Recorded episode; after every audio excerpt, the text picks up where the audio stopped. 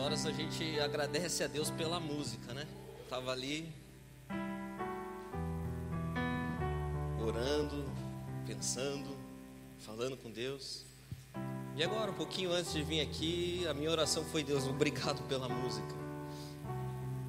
Porque a música cria um ambiente, cria um espaço, parece que aduba o nosso coração.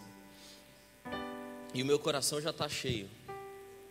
Que bênção é se lançar na presença de Deus, ouvir Deus falar, falar com Deus. Parece que o tempo para e é uma benção. Eu queria convidar você a sentar um pouco.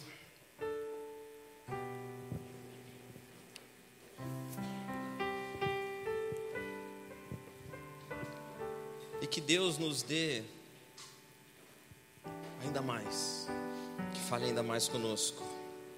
E eu queria convidar você a abrir a tua Bíblia no livro de Hebreus, quase lá no final das epístolas, Hebreus capítulo 4.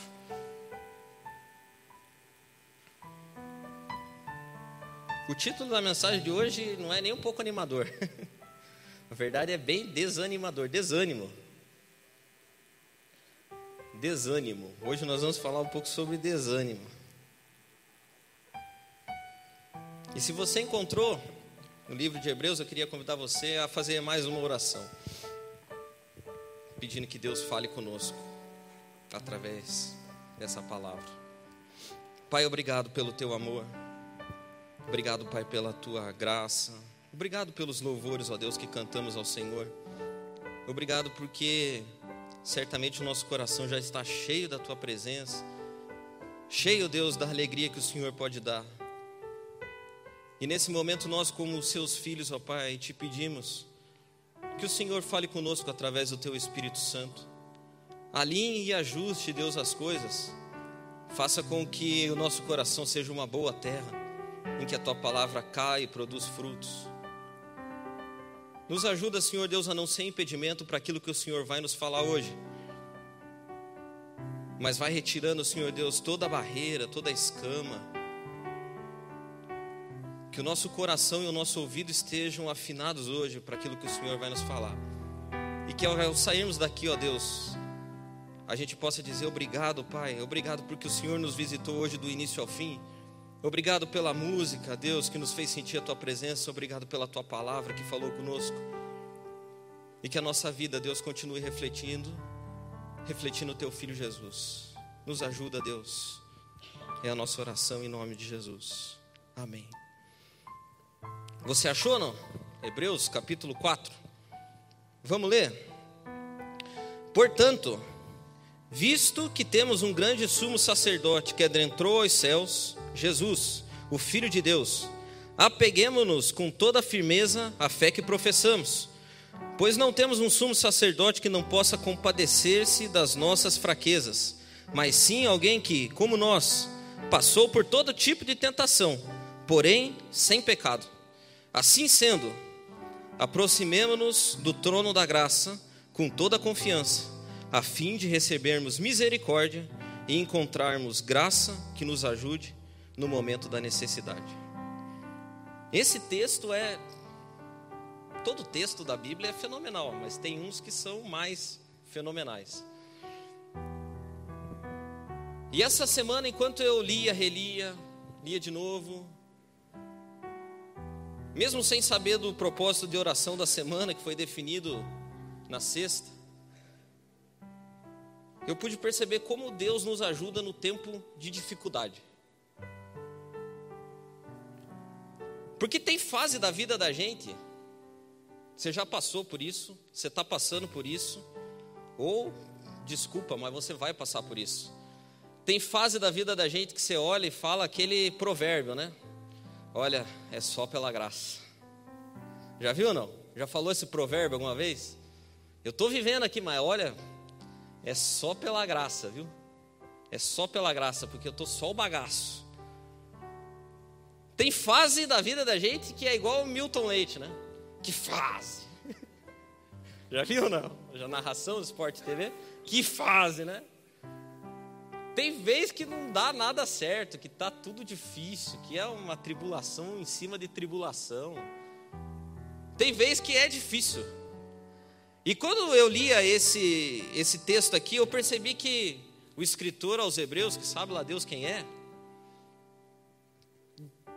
estava com o pessoal que estava exatamente desse jeito, porque ele vem falando um montão de coisa, o pessoal meio desanimando, tal, né? Tá tardando a promessa, Jesus voltar e não sei o quê.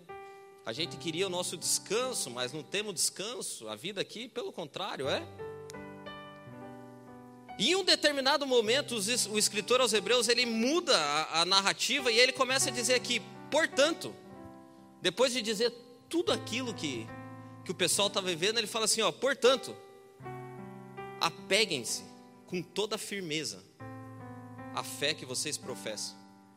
E entrem, entrem diante do trono desse sumo sacerdote com confiança, a fim de que vocês encontrem misericórdia e alcancem graça para enfrentar o momento da dificuldade.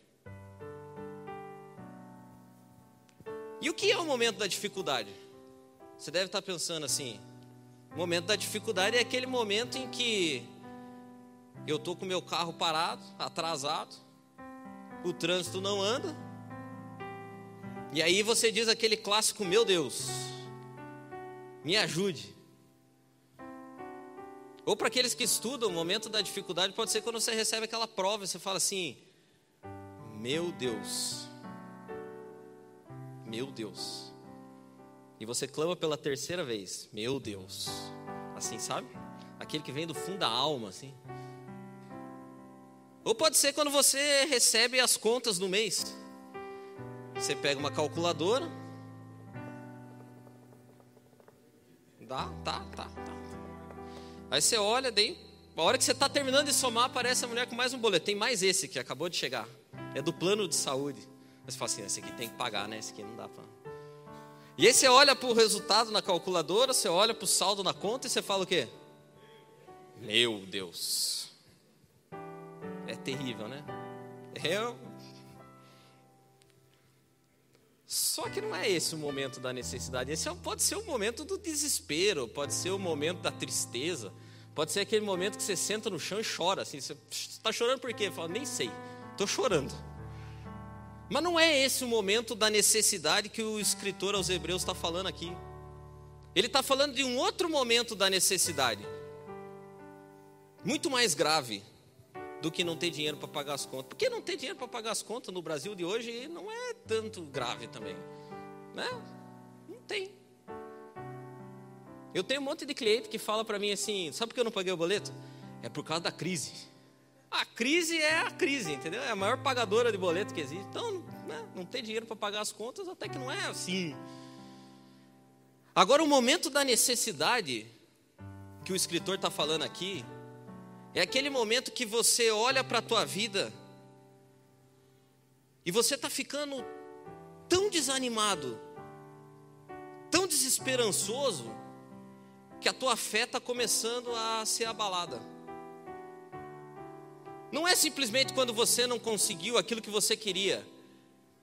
É quando você olha para a tua vida e a fé que você tem num Deus justo está começando a ser colocada à prova. O momento da necessidade é aquele momento que você olha para a vida e fala assim: o porquê de tudo isso? O porquê que isso está acontecendo comigo? Por que, que Deus escolheu a mim para viver essas coisas todas? É exatamente aqui que o escritor aos Hebreus fala: portanto, apeguem-se com firmeza. Não é de qualquer jeito, é com firmeza, porque a gente vai precisar. Quando o barco dá aquela balançada e você começa a se perguntar: vale a pena o que eu tenho feito? Esse é o momento da necessidade. E você sabe que quando a gente é colocado diante desses momentos, a gente fica desanimado. Desânimo não é um negócio simples assim, que você fala assim, não, está animado? Não, não estou animado, estou desanimado. Não é assim. Desânimo é um negócio que machuca assim, deixa a gente triste. E desânimo é um negócio que todo mundo tem. Se você não teve, você vai ter. Tá? Se segura, porque você vai ter. Então presta atenção no que o escritor aos Hebreus está falando aqui. Porque um dia o desânimo bate. E o desânimo, ele, ele surge de, de onde você menos espera. Desânimo surge quando você está muito cansado. Você está muito cansado, assim, de, de, lutar. É igual alguém que nada contra a correnteza. Chega uma hora que o cara desanima. O cara fala assim, meu, eu não venço isso aqui. Desânimo surge quando você fracassa demais. Repetidas vezes. Repetidas vezes. Tem uma hora que você fala assim, ó, larguei os bets. Desanimei. É incrível que desânimo pode surgir até de sucesso. Você está trabalhando com afinco numa coisa, assim, com toda a força. E aquilo que você fez deu certo e prosperou. E aí você olha e fala assim: tá, e agora? O que, que eu vou fazer? É jogado num, num limbo, assim, sabe? Aquilo que eu fazia deu certo, foi para frente e agora? Coisas novas, os novos desafios nos deixam desanimados às vezes. E o interessante é que desânimo, que às vezes a gente confunde com tristeza, não é a mesma coisa. Tristeza é um negócio totalmente diferente de desânimo. Quando você está triste, já percebeu que a tristeza dói? Tipo dor física. Já teve triste, muito triste? Quando você está muito triste, aquele negócio dói, dá um mal-estar, assim, parece que você. Não sei explicar. Mas a tristeza dá uma dor profunda. O desânimo é diferente. Eu não sei com você, mas comigo é assim. Às vezes eu estou desanimado. E alguém chega e pergunta assim: Está animado? Não, não estou animado não. Está desanimado. Tô. Mas por que, que você está desanimado? Não sei. Não é assim? Tem vezes que desânimo bate e você não sabe nem o porquê que você está desanimado. Ou tem umas fases na vida da gente, daquelas que fazem, que é tanta coisa, que você fala assim, ó, eu estou desanimado, tem um monte de motivo, mas pode te falar bem a real. Não sei nem qual é que é o, o mais, assim. Eu sei falar deles, mas não. Desânimo é esse negócio cinza, que vai roubando a força da gente, e quando você menos espera, você está sentado chorando, já nem sabe por que mais. Você não tem vontade de levantar. Você não tem vontade de desenvolver nada novo. Parece que tudo perdeu a graça. Porque os momentos de dificuldade que o escritor aqui fala roubam a nossa alegria. E nos jogam num negócio chamado desânimo. E o incrível é que desânimo não só faz mal para a gente, mas impede que a gente se relacione direito com Deus. Porque se você lembrar bem, o apóstolo Paulo em Gálatas fala que um dos frutos do Espírito é o que? Longanimidade. A presença de Deus em uma pessoa cheia do Espírito Santo é longânimo. E é engraçado que a gente tem uma ideia, às vezes, equivocada a respeito de longanimidade. Eu não sei se você já pensou nisso. O que significa longanimidade? Às vezes a gente pensa que longânimo é aquela pessoa que está sempre animado, está sempre feliz, que chega sempre sorrindo e que está sempre de bom humor. Que não tem nada para reclamar, que olha a vida e fala assim: que maravilha de vida é essa? Essa é a vida que eu pedi para Deus. Mas está tudo ruim? Não, mas não tem problema. Isso não é longanimidade, isso é ilusão é outra coisa. Longanimidade é a capacidade de você passar por períodos de dificuldade, de provação, longos períodos, sem perder o ânimo. Você é longânimo. Você tem um ânimo longo. E isso é bem mais difícil de ter.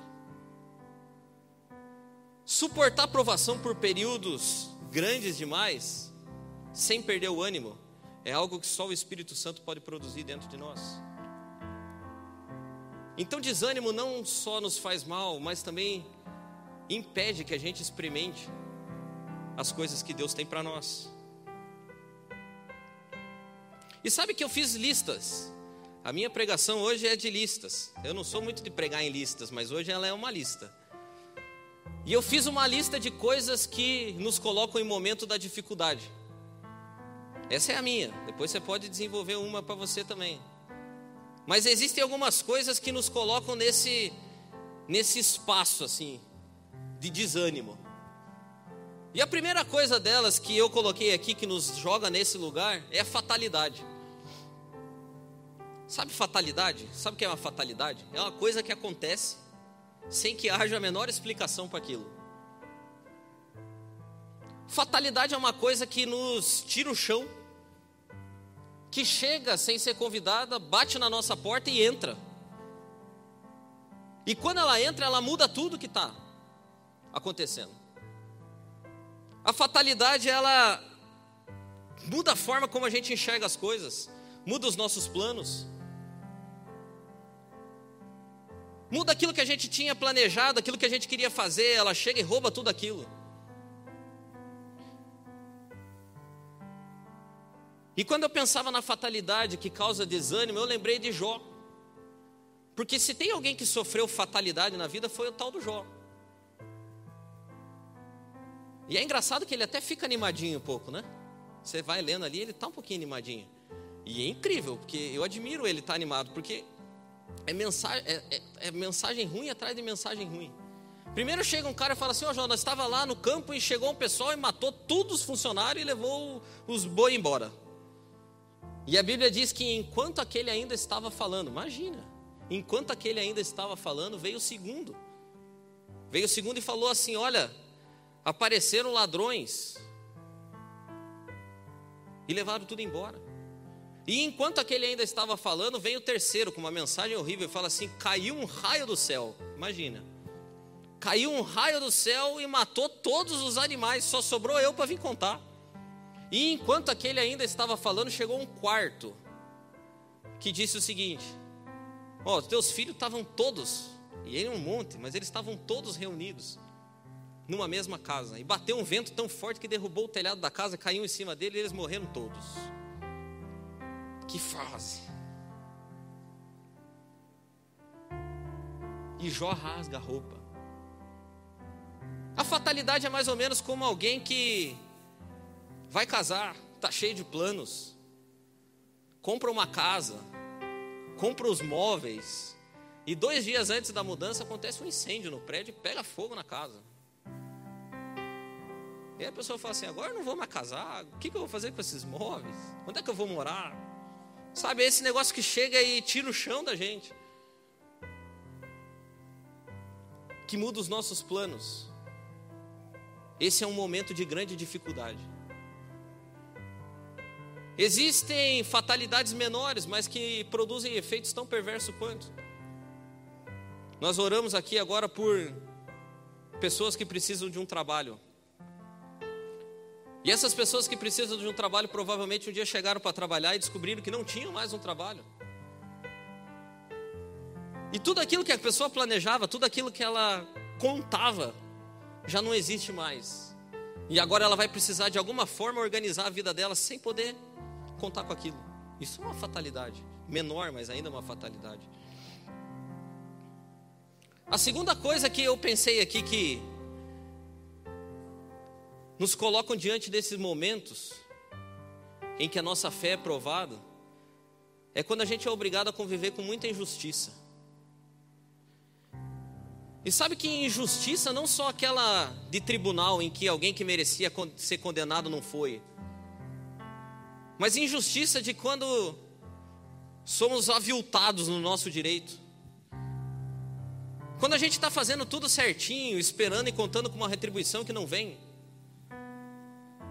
Quando você olha para o lado e percebe que todo mundo na tua volta vai bem e você não. Quando você olha para as pessoas que estão na tua volta e sem explicação elas são abençoadas e você olha para você e você nada. Quando você se esforça, luta, busca, faz a tua parte, levanta cedo, distribui currículo e o outro é contratado e você não. É dessa injustiça que eu estou falando. Quando parece que Deus tarda em responder as nossas orações mais elementares. E essa semana eu passei na companhia de algumas pessoas na Bíblia que viveram isso. E quando eu pensava nisso, eu fui levado a, a ver os salmos. E eu caí lá em Asaf. E Asaf era um cara que estava experimentando esse tipo de momento de dificuldade, porque no Salmo 73, ele olha para Deus e fala o seguinte: fala, Deus é bom para o pessoal de Israel. Mas quanto a mim, quanto a mim, eu estou quase desviando. Porque eu olho e os outros são abençoados. Eu olho e até os maus são abençoados. Eu olho e todo mundo na minha volta parece que vai bem. Mas quanto a mim, quanto a mim, o que eu experimento é só injustiça. Momentos como esse nos colocam nos colocam em xeque. Esse é um momento de dificuldade, porque nesse momento você fala assim: Deus, onde está o Senhor? Parece que o Senhor é Deus só das outras pessoas. Parece que o Senhor não se importa com o meu sofrimento, com a minha necessidade, com a minha angústia.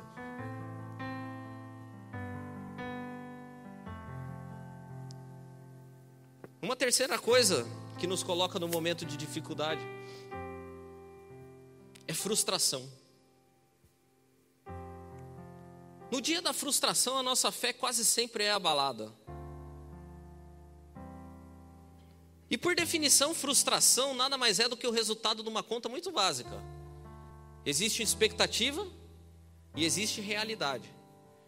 E quando você olha para essas duas coisas e a realidade é muito menor do que a expectativa, o resultado disso é frustração. Frustração é quando a gente percebe que as coisas que a gente diz a respeito de Deus, que a gente diz a respeito das outras pessoas, que a gente diz a respeito da gente mesmo, não é verdade. Você quer ver como acontece frustração? Frustração é quando a gente vem aqui e canta, canta, canta, canta, que Deus faz milagre, que Deus faz milagre, que Deus faz milagre, que Deus faz milagre. Mas você nunca é alcançado por esse milagre.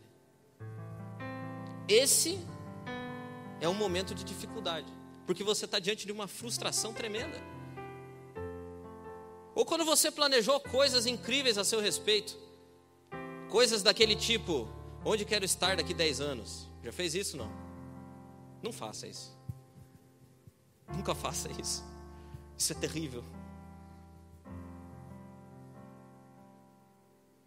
A frustração chega quando você compara essas duas listas e olha para você, e olha para a lista, e olha para você, e olha para a lista, e fala: Meu Deus. E esse é um meu Deus do momento da dificuldade mesmo, não é daqueles outros, esse é meu Deus mesmo. Porque no dia da frustração existe uma grande possibilidade da gente abandonar tudo. E enquanto eu pensava nisso, sabe de quem lembrei? Daqueles dois homens que estavam indo para Emaús. Existia uma expectativa enorme neles. Eles olhavam e falavam assim: agora nós estamos bem, por quê? Porque esse cara aqui é o Messias. E diz aqui na palavra que quando o Messias vier, ele vai estabelecer um reino que não vai ter mais fim. E chute, nós estamos no meio. Nós, nós somos contados entre os tais. Nós somos cabeça de baleia. Esse cara vai esmagar com Roma, ele vai acabar com tudo, ele vai botar o governo dele e nós vamos governar junto, nós estamos bem. Só que esse cara começa a falar uns negócios esquisitos e ele diz que ele vai morrer. E que ninguém tira a vida dele, é ele que dá. E sem que a gente perceba, ele um dia estava pendurado numa cruz. E tudo aquilo que a gente imaginava, todo aquele negócio, cabeça de baleia, ó, Então, vamos embora para Emaús. Vamos voltar para as coisas que a gente estava fazendo. Em outras palavras, Sabe o que eles estavam fazendo? Vamos desistir. Porque esse dia em que a expectativa é confrontada com a realidade é um momento de dificuldade. É um momento de extrema dificuldade, porque você precisa de muita fé, muita fé, para suportar isso tudo. Você precisa de muita fé para não acusar Deus de não fazer as coisas que você quer que Ele faça. Você precisa de muita fé e de muita paciência que Deus dá para continuar vivendo com pessoas que não são aquilo que você imaginava que elas fossem. Esse é um momento de grande dificuldade, porque tudo aquilo que você idealizou é colocado em xeque. E agora você precisa decidir: ou você desiste, ou você se apega com firmeza à fé que você professa e busca com todo o coração em tempo de encontrar misericórdia e graça. Esse é um momento de dificuldade. Esse é um momento em que a gente não pode desanimar.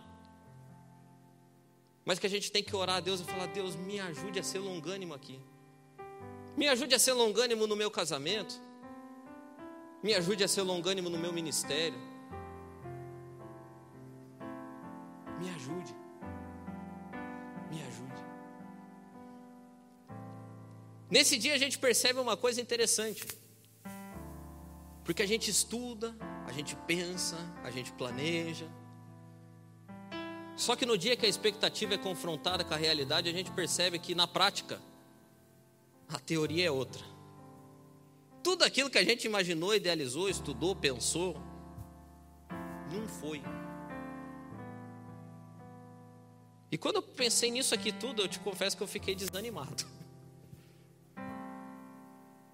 Porque esses momentos somados, e às vezes eles acontecem meio que tudo junto, a fatalidade que chega com a injustiça e que joga a gente na frustração,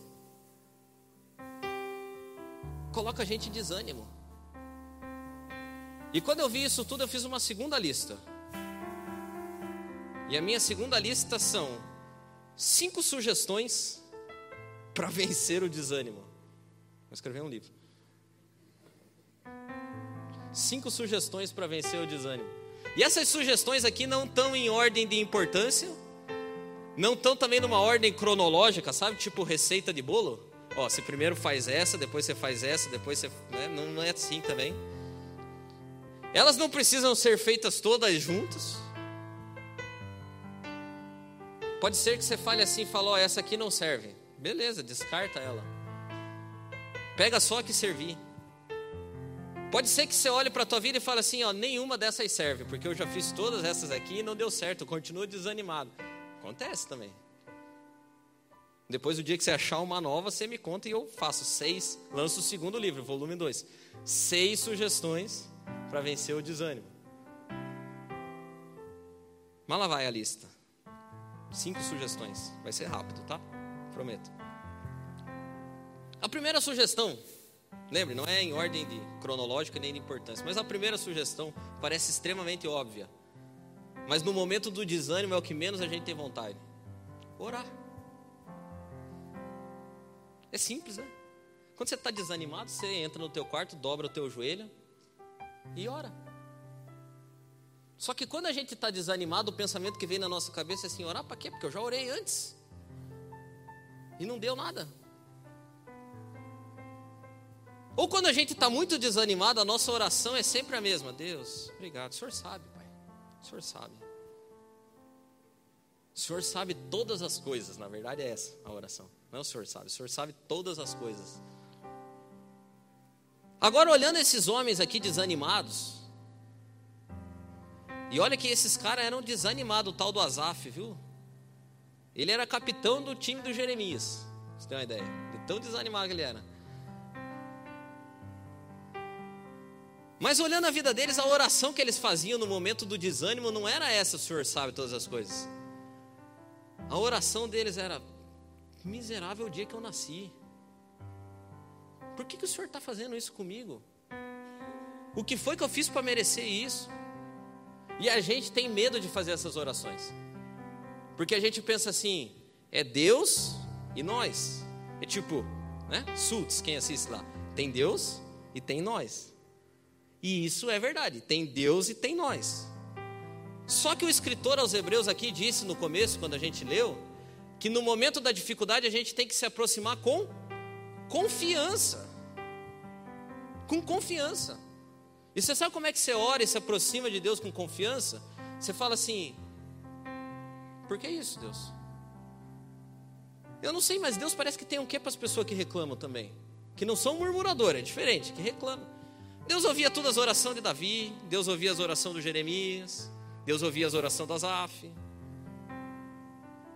Quando você for orar a Deus no meio do desânimo, ore de verdade. Dobre o joelho e fale assim: Deus, eu não aguento mais. Me socorre aqui no meio disso tudo. Fala alguma coisa que eu preciso ouvir. E se você não tiver nada para falar, não ore. Deus, tu sabe todas as coisas. Dobre o joelho e fique quieto. Fica quieto. Desanimado, entendeu? Que daí Deus vê. Não é isso que diz na Bíblia?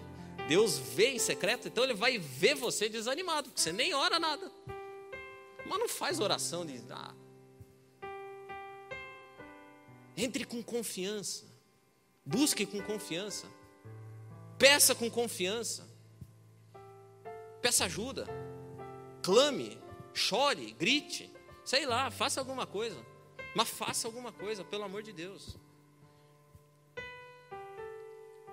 Sugestão número dois. Essa aqui é. Eu queria riscar ela. Tem, pensei em riscar várias vezes, mas ela é necessária. Sugestão número dois: limpe o coração. E tem um texto que não é um texto agradável de ler, mas ele está na palavra também. Tiago, no capítulo 4, ele vai dizer que vós, e eu também estou no meio do vós dele, que sois de ânimo dobre, limpe o coração. Espírito vacilante, dizem outras traduções. Gente que anima e desanima demais. Gente que uma hora ele vai virar missionário na África, outra hora ele desviou, está ali na esquina.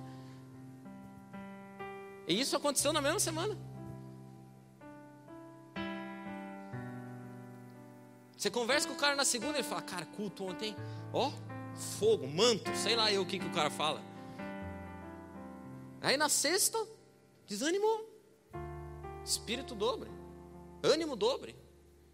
E você sabe por que, que isso acontece? Por que, que Tiago nos recomenda limpar o coração?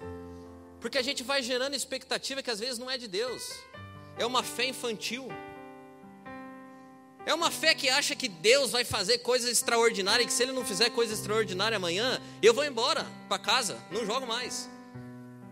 O controle é meu, o videogame é meu, a bola é minha, eu vou para casa. Às vezes é bom a gente levar um chacoalhão assim, quase perder a fé, perder a fé nesse Deus que não é Deus nenhum, é um Deus que a gente inventou. Então me desculpa, tem vezes que quando a gente está desanimado, o que você precisa fazer é limpar o coração de tranqueira, expectativa furada, de achar que as pessoas têm que ser do jeito que você acha que elas têm que ser, que o mundo gira em torno do seu umbigo, e você fala assim: Ah, Deus, eu estou tão desanimado que a minha expectativa não está certa, mas que a tua expectativa é uma porcaria. Desculpa. Então tem vezes que você tem que limpar mesmo, falar assim: Deus, tira a tranqueira daqui, me ajuda, me ajuda a remover coisa que não é do Senhor, me ajuda a vencer o desânimo que está sendo gerado por essas coisas que eu achei que deveria ser, que no final das contas é tudo balela, que não importa para nada, que não serve para nada, me dá preocupações reais me dá sonhos reais, me ensina coisas novas e diferentes dessas aqui. Tem vezes que o que a gente precisa é levar um, um safanão. Ah, sabe, encardir, assim, limpar. E dói, cara. Eu lembro uma vez que eu quebrei o joelho, ficou em carne viva, assim.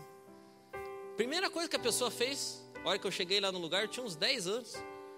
Ela falou assim, viu, mãe, dá para ele um, um pedacinho de pano para ele morder, porque vai doer. E pegou um, pegou um sapólio, acho que aquilo era sapólio, cara, não é possível.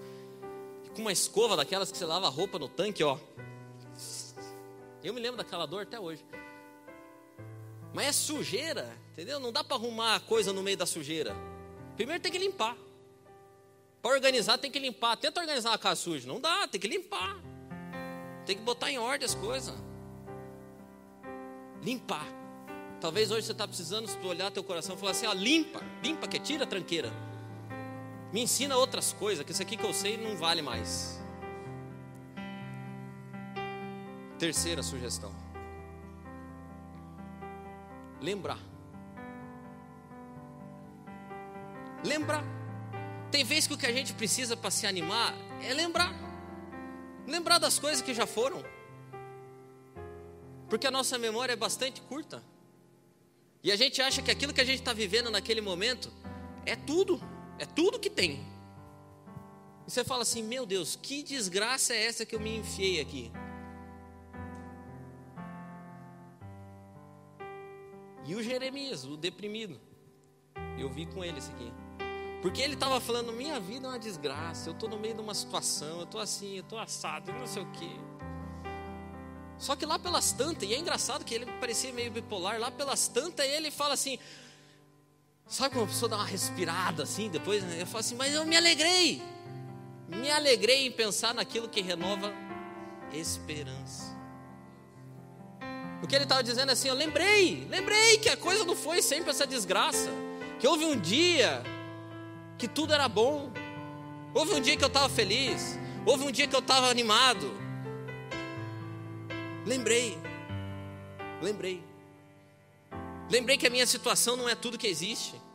Porque também vi lá o Azaf no mesmo 73, lá pelas tantas, ele também dá uma loqueada.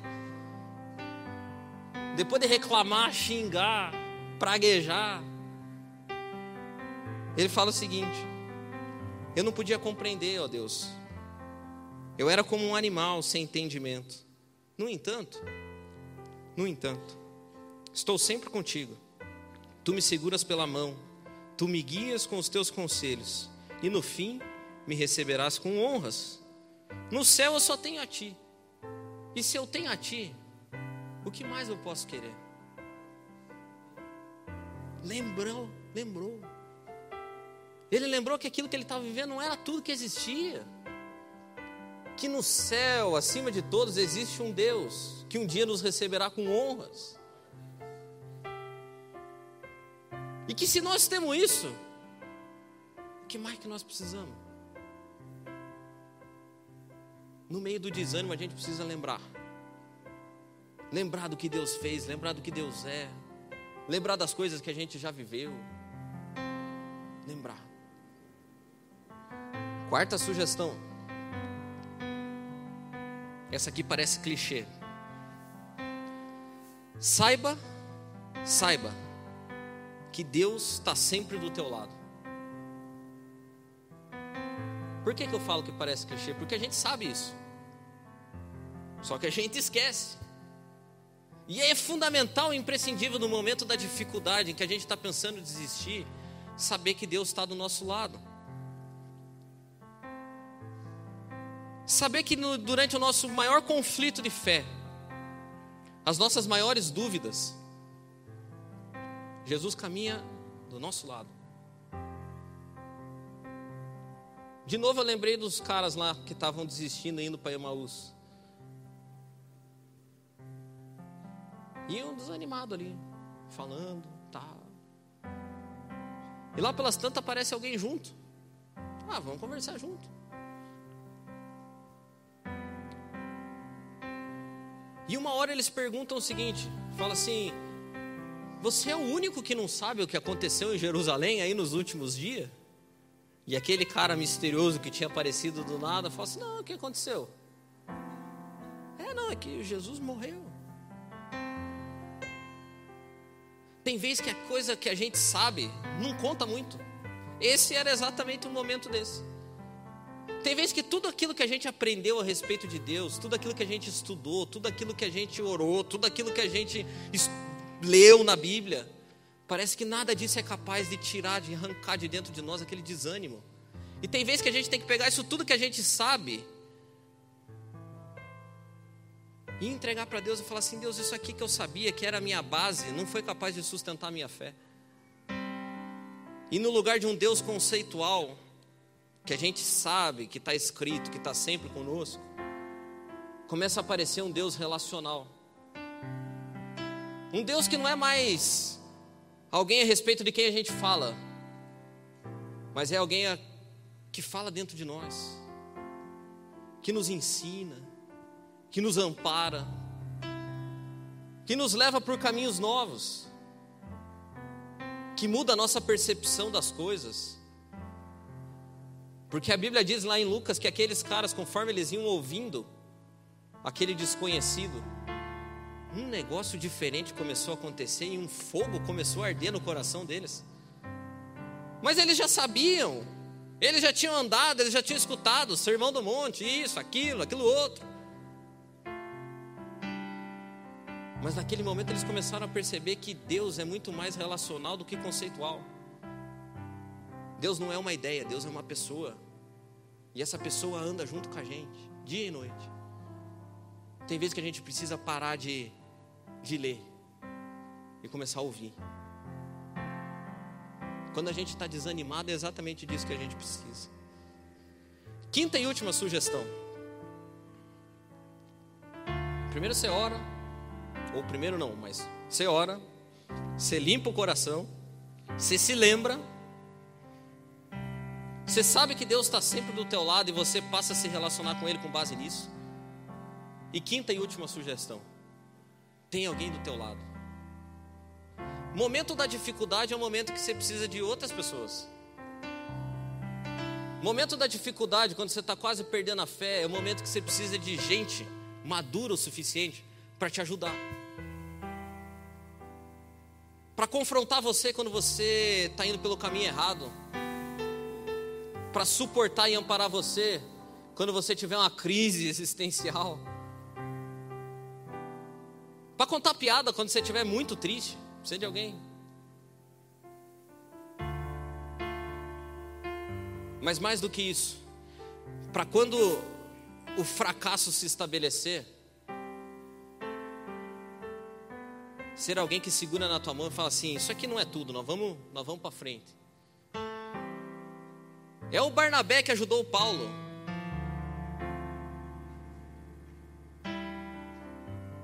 É aquela pessoa que no dia que mais você precisar, você vai ligar para ela, ela vai ouvir, ouvir, ouvir, ouvir o que você tem para falar. Agora eu te digo, cuidado, cuidado com quem que você vai falar. Porque se você achar um outro desanimado pelo meio do caminho, aí você se mata de vez. No momento da dificuldade, procure pessoas maduras para abrir o teu coração. E enquanto eu pensava nisso aqui, eu fui levado a uma pergunta. Eu queria passar ela para você. Você tem uma pessoa assim, não? Aí você fala, eu tenho, tenho minha mulher, tenho meu marido. Não conta. Porque muitas vezes a mulher, o marido, tal, vai estar no mesmo barco que você, está tudo desanimado, porque estamos tudo na mesma situação. Desesperador deve ser pensar: quem são os meus amigos? Quem são os meus conselheiros? Quem são as pessoas que me suportam nos meus momentos de dificuldade? Porque eles vão chegar e você vai precisar. Então, se você não tem, a parte A do conselho 5 é procure. Procure porque você vai precisar. Procure gente que você possa contar pessoa madura e experiente que vai te ajudar no dia da dificuldade. Sabe que passando por essa por essas listas todas e vendo coisas a respeito do desânimo, eu percebi que não tem como ser livre dele. Tem vezes que ele bate mesmo. E ele sempre chega para roubar a paz que a gente tem. E para tentar dá uma rasteira na fé. E a gente vai percorrendo um caminho, às vezes, sem perceber, porque a gente começa com o ceticismo. Você já fala, ah, não é assim não. Essas coisas que o pessoal fala não é bem assim. Dali um pouco você está meio indiferente. E lá no final de tudo, o desânimo, sem você perceber, virou apostasia. Você já abandona tudo, você volta para Emaús. Não percorra esse caminho. Sonde o coração hoje e peça, Deus, me ajude aqui a livrar isso aqui. Sair dessa situação. E você sabe que Jesus sabia que esse era um grande perigo, porque ele nos advertiu. Momentos antes de ir embora, ele chama o pessoal, começa a falar um monte de coisa, tipo o escritor aqui aos Hebreus. E lá no finalzinho, no João capítulo 16, lá no final, o último versículo, ele fala o seguinte: Olha, eu tenho dito essas coisas aqui para vocês, para que em mim vocês tenham paz. Porque uma coisa é certa: no mundo vocês vão ter aflição. Vocês vão ter aflição. Não tem como ficar livre disso aqui, vocês vão ter aflição. Contudo, e é interessante, contudo, contudo, tenham ânimo, porque eu venci o mundo. Não desanime, não desanime. Bata na porta, entre com confiança, busque insistentemente, clame mais alto, a fim de que você encontre misericórdia e alcance graça para atravessar o momento da dificuldade. Esses foram os meus conselhos.